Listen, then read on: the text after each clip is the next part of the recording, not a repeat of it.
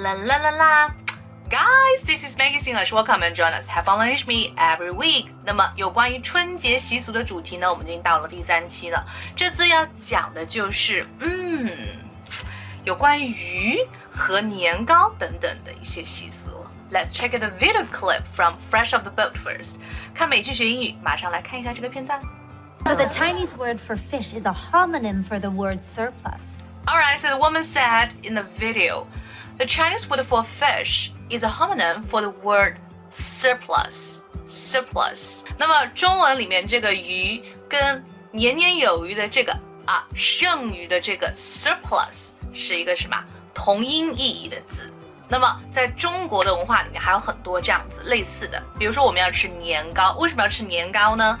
年糕叫做 rice cake，那么拼音是叫做年糕，糕 is a homonym for the word high. Okay, so if you're eating nian gao, the rice cake, it's like uh, you're getting higher position the next year, you're getting better life the next year. OK，就希望你可以有更好的职位啊，更好的收入啊，啊，当然有更好的生活啊。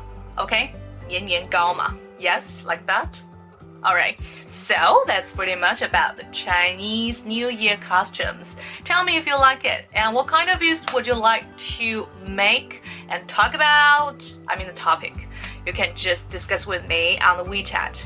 可以跟我在微信里面沟通，我的微信是三三幺五幺五八零。and if you like today's video, please give me a thumb up，点赞，然后分享出去哦。